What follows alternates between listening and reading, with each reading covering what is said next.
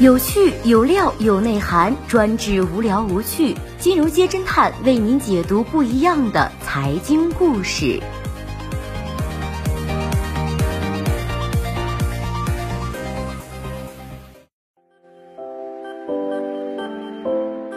本期关注到的是韩国速成财阀金宇中去世，曾在外逃亡五年，涉案九十九万亿韩元。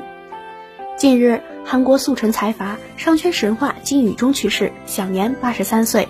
金宇中被视为韩国第一代企业家的代表人物，他的去世犹如一枚深水炸弹，在海内外泛起圈圈涟漪。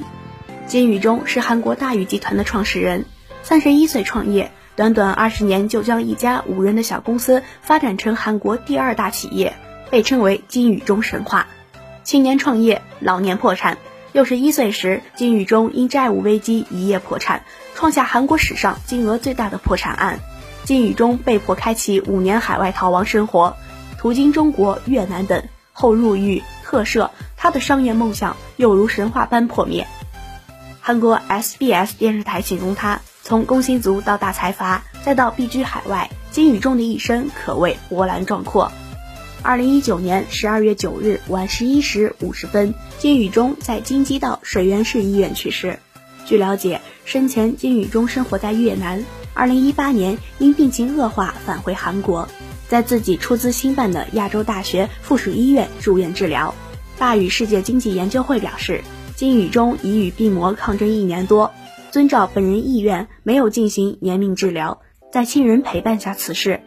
金宇中出生于一九三六年，父母皆毕业于高等学府，父亲是大邱师范学院兼龙山中学校长，母亲也出身书香门第。金宇中家中排行老四，上有三个哥哥，下有一个弟弟，一个妹妹。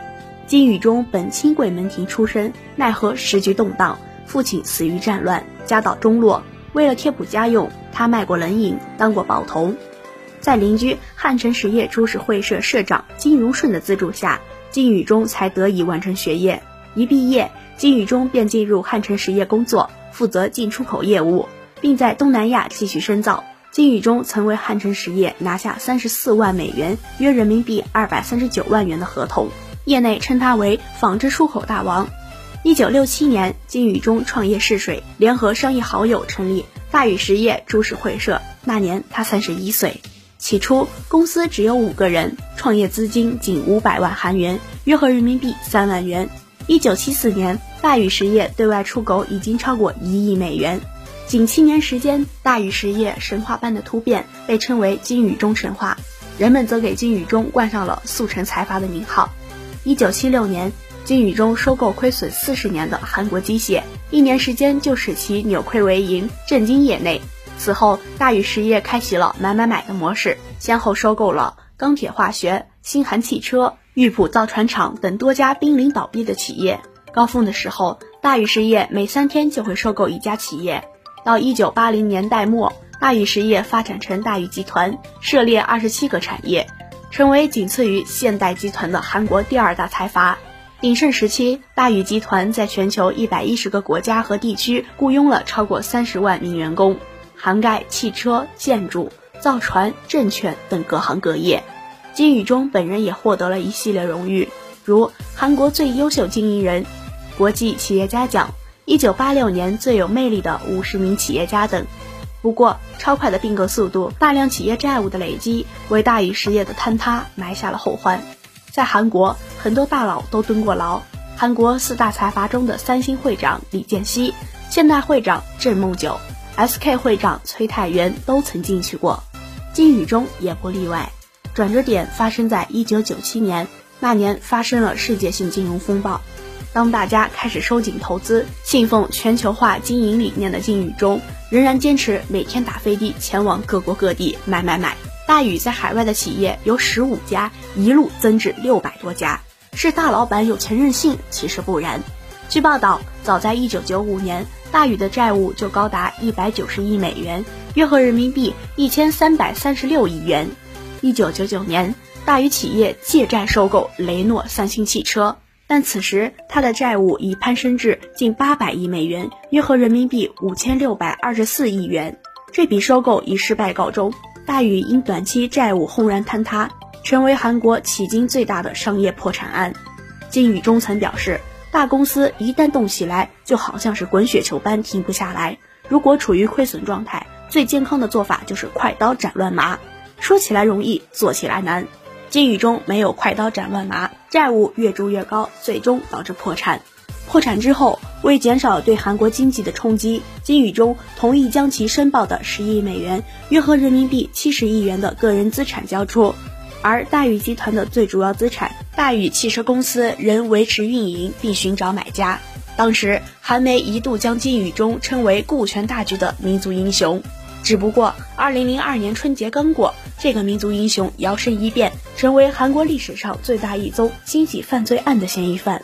韩国检察厅调查发现，一九九七年至一九九九年期间，金宇中伪造盈利假账，集资贷款，涉案金额高达九十九万亿韩元，约合人民币五千八百六十六亿元。有人算了笔账，九十九万亿韩元相当于韩国二零零一年的财政预算。如果按一万韩元一张计算，将这些纸币一字排开，能绕地球四十圈。按四千八百二十万韩国人口计算，每个韩国人能分到二百零五万韩元。而此时，金宇中早就以到中国烟台参加活动为由逃离韩国，开始了长达五年多的海外逃亡生涯。二零零五年五月，金宇中主动回国投案自首，后因心脏病住进了医院。首尔法院最终判处其有期徒刑八年零六个月。刚过一年多，金宇中便赶上了韩国时任总统期内最后一次赦免，他正好在赦免名单中。二零零八年，金宇中再次因为隐匿一千亿韩元（约合人民币六亿元）的资产获刑十八个月。此时，金宇中已经七十一岁高龄，一个错误的抉择毁灭了大禹神话，也让金宇中本人跌落神坛。正如金宇中所说。做决定不只是在商场上很重要，对整个人生都很重要。生命是一连串的抉择，一个错误的选择可能毁掉一生。如今，距离大宇集团破产已有二十年，金宇中也在自己出资兴办的亚洲大学附属医院走完了自己不平凡的一生。而金宇中大起大落的戏剧人生，注定在韩国经济史上画下难以磨灭的一笔。对于这个传奇商人，你怎么看？评论中见。好的，以上就是今天节目的全部内容，谢谢收听，我们明天再见。